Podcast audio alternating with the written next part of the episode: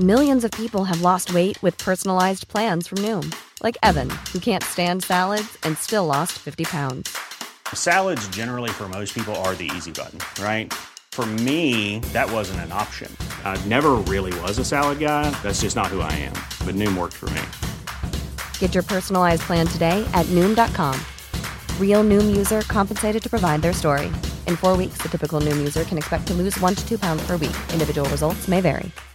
One size fits all seemed like a good idea for clothes. Nice dress. Uh, it's a it's a t-shirt. Until you tried it on. Same goes for your healthcare. That's why United Healthcare offers a variety of flexible, budget friendly coverage for medical, vision, dental, and more. So, whether you're between jobs, coming off a parent's plan, or even missed open enrollment, you can find the plan that fits you best. Find out more about United Healthcare coverage at uh1.com. That's uh1.com.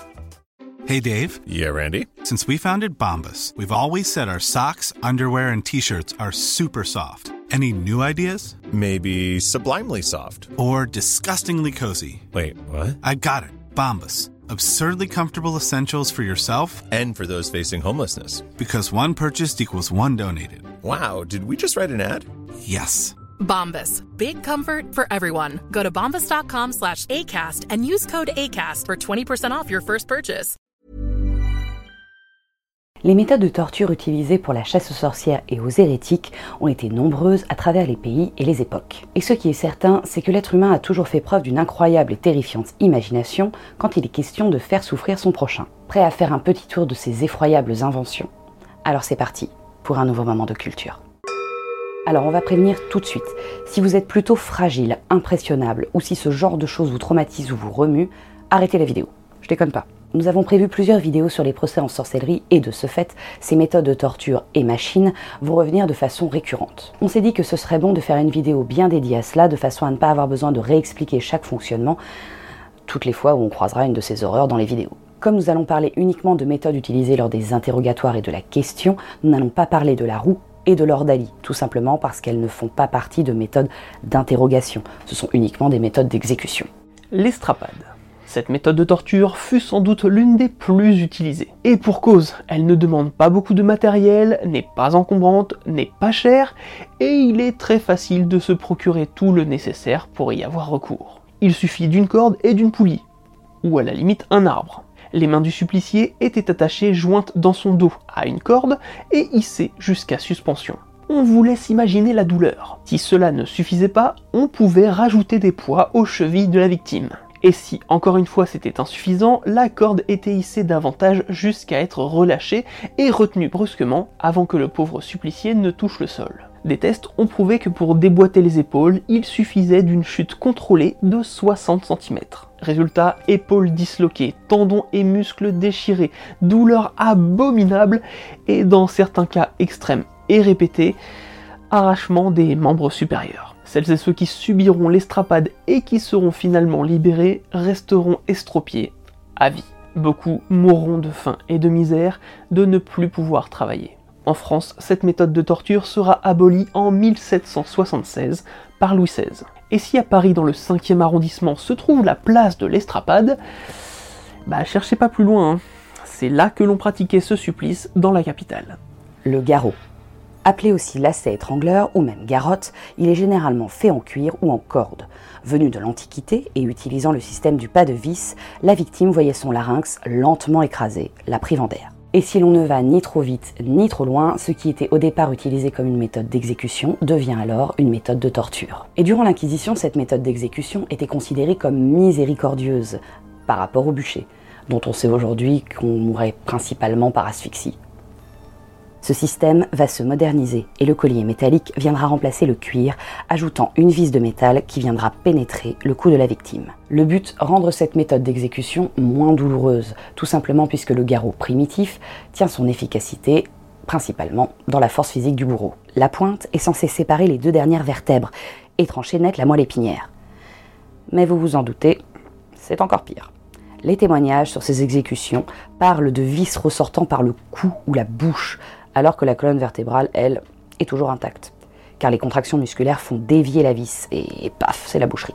Très utilisée en Espagne, principalement comme méthode d'exécution, elle fut abolie à la mort de Franco. Pour l'anecdote, c'est ainsi que Vercingétorix aurait été exécuté à Rome en août de l'an 46 avant notre ère. La chaise de fer. Appelée aussi la chaise à clous, elle fut créée sous l'Empire romain pour torturer euh, plus ou moins tous les ennemis, hein, notamment les chrétiens.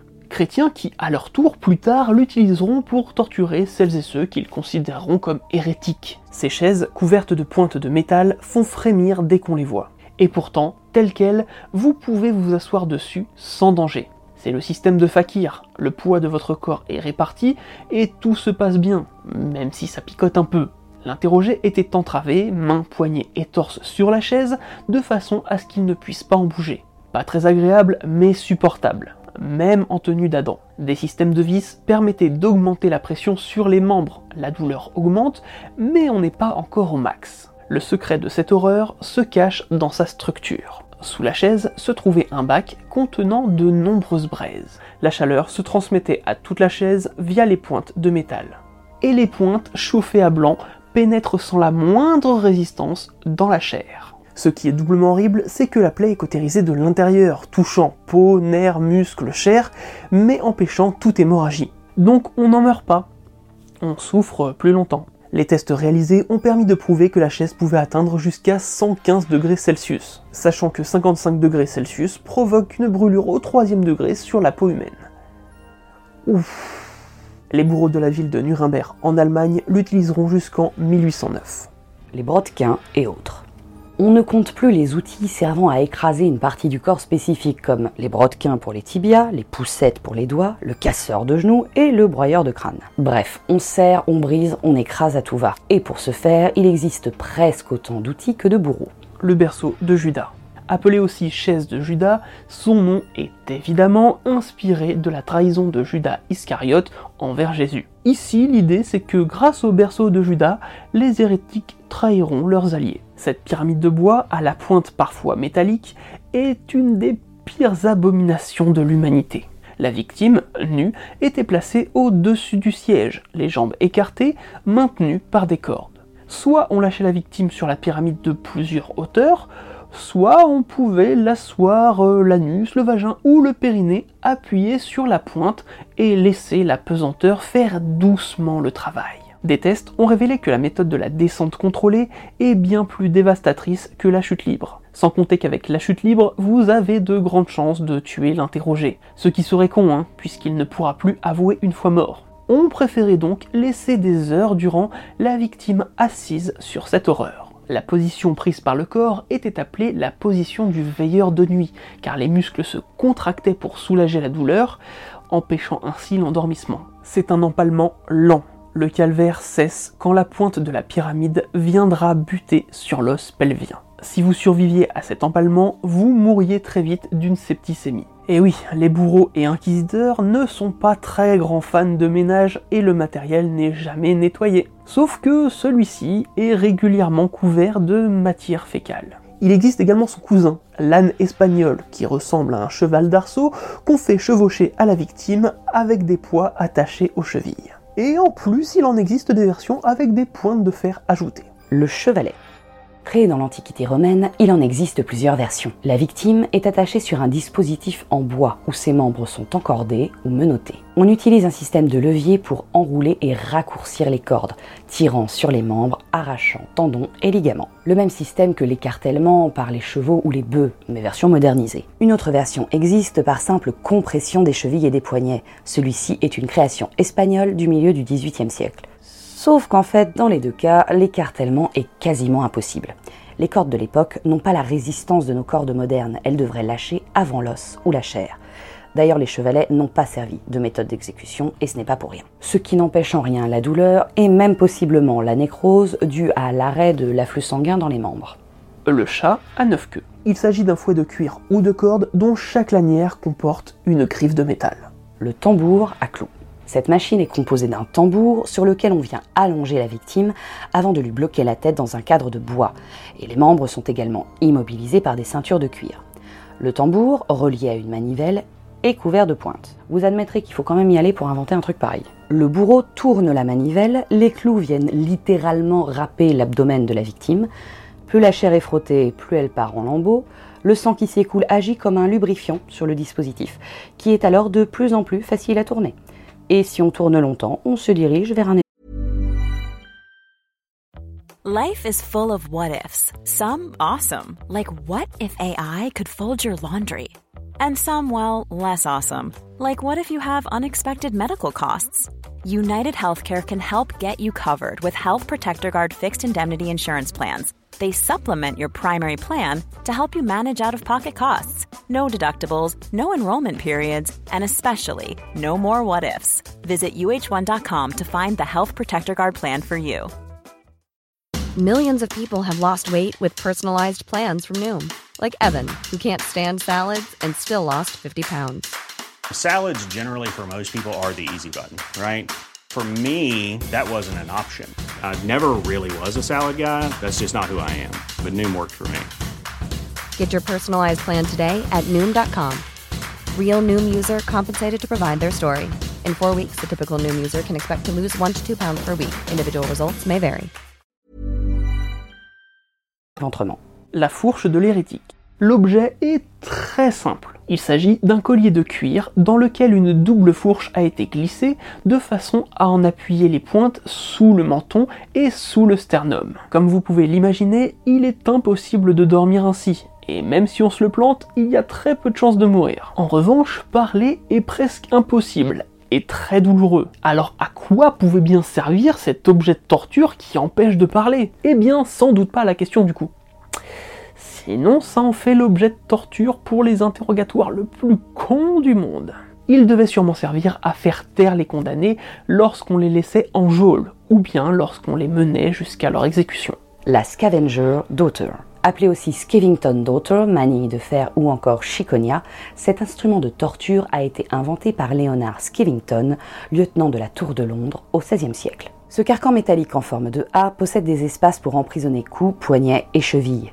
La douleur est provoquée par le manque de mouvement qui entraîne un manque d'irrigation des muscles, créant des spasmes et des crampes. L'acide lactique s'accumule alors dans les tissus et quand la quantité est trop importante, les organes et les muscles se dégradent. En deux semaines, les reins cessent de fonctionner et les bourreaux pouvaient vous laisser là-dedans des semaines et des semaines et des semaines. Une scavenger d'auteur d'origine est encore exposée aujourd'hui à la Tour de Londres. Une cousine de la scavenger d'auteur fut créée un petit peu plus tard. Elle porte le même nom mais fonctionne tout à fait différemment. Un étau à vis dans lequel la victime est installée, pieds et mains liés. La cage thoracique comprimée et la respiration devient extrêmement difficile. Les comptes rendus historiques parlent de victimes crachant du sang ou saignant par tous leurs orifices une fois comprimées dans cet étau. Encore une fois, cela s'explique par l'acide lactique qui vient dégrader les tissus pulmonaires et plus ou moins tous les autres organes. Sans compter que selon la corpulence de l'accusé, les côtes pouvaient se briser sous la pression de l'instrument venant perforer les poumons. La cure par l'eau. L'interrogé est forcé à ingurgiter une très grande quantité d'eau en un laps de temps très court. Dans l'imaginaire collectif, on imagine des ventres qui gonflent et des estomacs qui explosent. Mais quand l'estomac est trop plein, il rejette, vomit ou déborde. En revanche, cette torture est effectivement douloureuse et dangereuse. Et le risque, c'est le coma hydrique. Lorsqu'une trop grande quantité d'eau est ingurgitée, environ 4 à 6 litres en moins d'une heure, le taux de sodium et de potassium est au plus bas. Les reins commencent alors à ne plus pouvoir jouer leur rôle. Du coup, les reins n'arrivent plus à éliminer l'excès d'eau. Cette eau va s'accumuler dans les cellules et causer un œdème cérébral important. L'araignée espagnole. Cette pince de fer a été créée pour mutiler, voire pour pratiquer une ablation, des parties charnues du corps, telles que les fesses, le ventre, les cuisses ou les seins. Une fois chauffée à blanc, elle pénétrait la chair sans aucune difficulté. On peut lire un petit peu partout sur le net que les victimes auraient été suspendues en l'air à l'aide de ces pinces une fois ces dernières enfoncées dans leur chair. Mais ces pinces n'ont absolument rien de chirurgical et une chair aussi lésée n'a quasiment aucune chance de résister à une pareille traction. Surtout qu'on imagine difficilement les bourreaux monter cette dernière en l'air avec délicatesse. Vous pouvez en voir aujourd'hui au musée des tortures chrétiennes de San Marino. Et vous allez nous dire, il en manque. Oui. Et on va tordre le cou à quelques idées reçues. La scie, parfois citée comme torture, parfois comme exécution, vous en trouvez d'assez nombreuses illustrations. Un encadrement dans lequel on suspend un humain par les pieds, tête en bas. Une scie de grande taille, type scie de bûcheron double. On place la scie entre les jambes et vas-y qu'on scie. Si cette pratique a bien existé, ce n'est sûrement pas de la sorte. En effet, premier problème, la scie Les dents de ce type de scie ne sont absolument pas adaptées pour découper de la chair, mais du bois. La scie aurait eu du mal à pénétrer la chair humaine car la taille des dents aurait créé trop de frottement empêchant la découpe. Second problème, un humain ce n'est pas fixe, ça se débat, et vous ajoutez à ça le mouvement du balancier du corps dû à ceux de la scie, et clairement bah ça ne marche pas. Sans compter que quand on coupe par là, bah, on se retrouve vite confronté à des os, qui sont encore plus difficiles à couper que la chair. Le pelle humain. Ces deux disques de bois, agrémentés de lames tranchantes qu'on venait placer autour d'une victime, elle-même installée sur une poutre, sont censés écorcher vif. Une manivelle derrière chaque disque de bois permet de faire tourner les lames. Sauf qu'il est impossible de découper quelqu'un avec ce truc. D'abord, les lames forment un tube. Et l'humain n'est pas un tube. Nous ne sommes pas des saucisses, si vous voulez. Ensuite, et c'est le plus gros problème, lorsqu'on active la manivelle, les lames tournoient. Et la force centrifuge, qui fait son travail, les pousse vers l'extérieur. Donc à la limite, c'est un énorme ventilateur dans lequel il faut pas mettre les doigts. Mais ça pèle personne. En fait, cet objet a été utilisé par les gradés de l'armée napoléonienne lors de sa guerre contre l'Espagne. Le but, renforcer la combativité des troupes en leur montrant cet objet terrible de torture utilisé par l'ennemi. Et ça a marché. Ça a redonné beaucoup de vigueur aux soldats de Napoléon. La poire d'angoisse. Cet objet qui terrifie pas mal et que vous trouvez partout sur internet est décrit comme étant censé ouvrir de force les orifices des gens. En fait, la poire d'angoisse a sans doute été créée au XVIe siècle, possiblement dans le but d'être un extenseur à chaussures. Et de toute façon, ces objets n'ont pas la force mécanique nécessaire pour contrer la force des muscles humains. La Vierge de fer ou Vierge de Nuremberg est un sarcophage de fer ou de bois garni de pointes acérées. On place la victime dedans, et on referme. Bon, on va le dire si certains ne le savent pas encore, mais cet objet de torture n'a pas existé avant au plus tôt 1793, puisque c'est cette année-là que Johann Philipp Siebenkies, philosophe allemand, s'en mêle les pinceaux en lisant une chronique de Nuremberg datée du XVe siècle. Là où il voit un sarcophage de fer, la chronique décrit en vérité un manteau ou une cape de la honte, un tonneau sans fond que doivent garder plusieurs jours les ivrognes pour les punir de leur ivresse. Mais la première Vierge de fer a sans doute été créée aux alentours de 1802, dans le but de se faire de l'argent en attirant les curieux lors des expositions, ou en les revendant à des collectionneurs. La Vierge de fer originale a d'ailleurs été détruite par les Alliés lors des bombardements sur Nuremberg en 1944. Ah mais depuis il y a eu un paquet de copies, il est pourtant admis historiquement que cet objet n'a jamais été utilisé pour la torture ni au Moyen Âge ni à la Renaissance. Ce qui n'empêche pas ces musées de vous prendre pour des cons.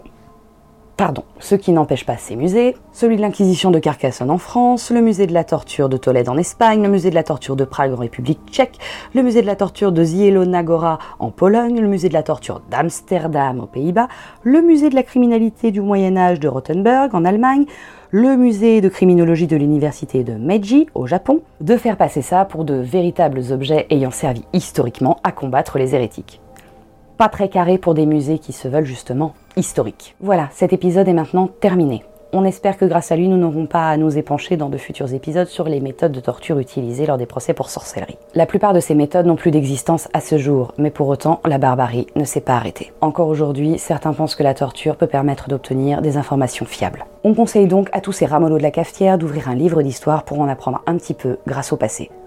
Cordialement. Et quant à nous, on va se dire à très vite pour un nouveau moment de culture.